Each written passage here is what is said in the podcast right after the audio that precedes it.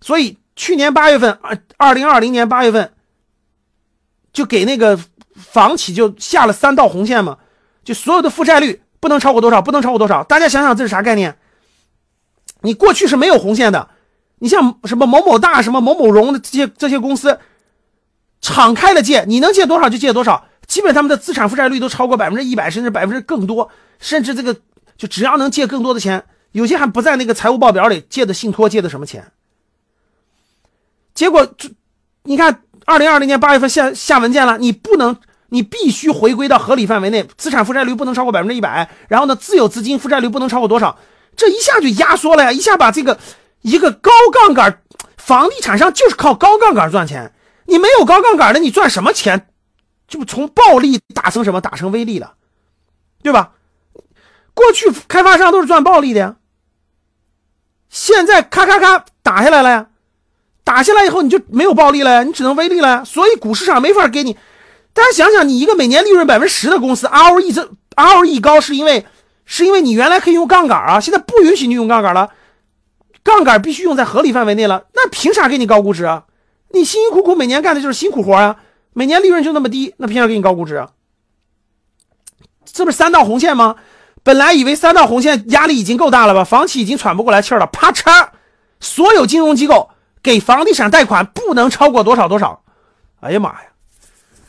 房地产就已经三道红线了，直接银对金融机构、银行直接来了两两道红线，不允许股份制银行、城商行、村镇银行给房地产贷款不能超过百分之一多少？哎呀，这下很简单了，钱卡住了，房地产商找银行贷款贷不进来，普通老老百姓买房从银行拿这个钱的比例卡死了，不能超过这个上限啊。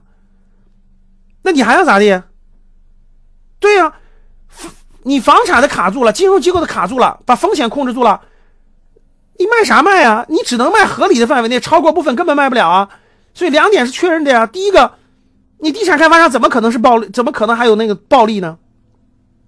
对呀。第二个，老百姓买房，房地产公司借钱都有上限，买不了了。你想炒房子买不了了，买不了了。所以相当于什么？相当于把房产的这个金融属性给卡卡掉一半吧，不能说全卡了，卡掉一半。就是你们买房子除了自住，不就是投资吗？想获得房产的升值，想获得那啥吗？我现在通过金融手段，通过各种手段卡掉它的金融属性啊！我让你的金融属性卡住了，你只能住。你想你想靠炒房获得高额收益，没门都没有了，可能性都没了。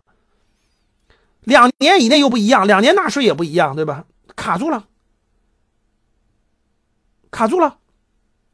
所以，房产的这两个属性，其实现在一直都在打压这个房，从开发商到房产的金融属性，让它控制在合理范围内，不能说是房子就没有金融属性了，肯定有金融属性，卡在了这个这个这个这个这个这个这个范围内，不让这个钱更多的钱流入房地产，流入房子。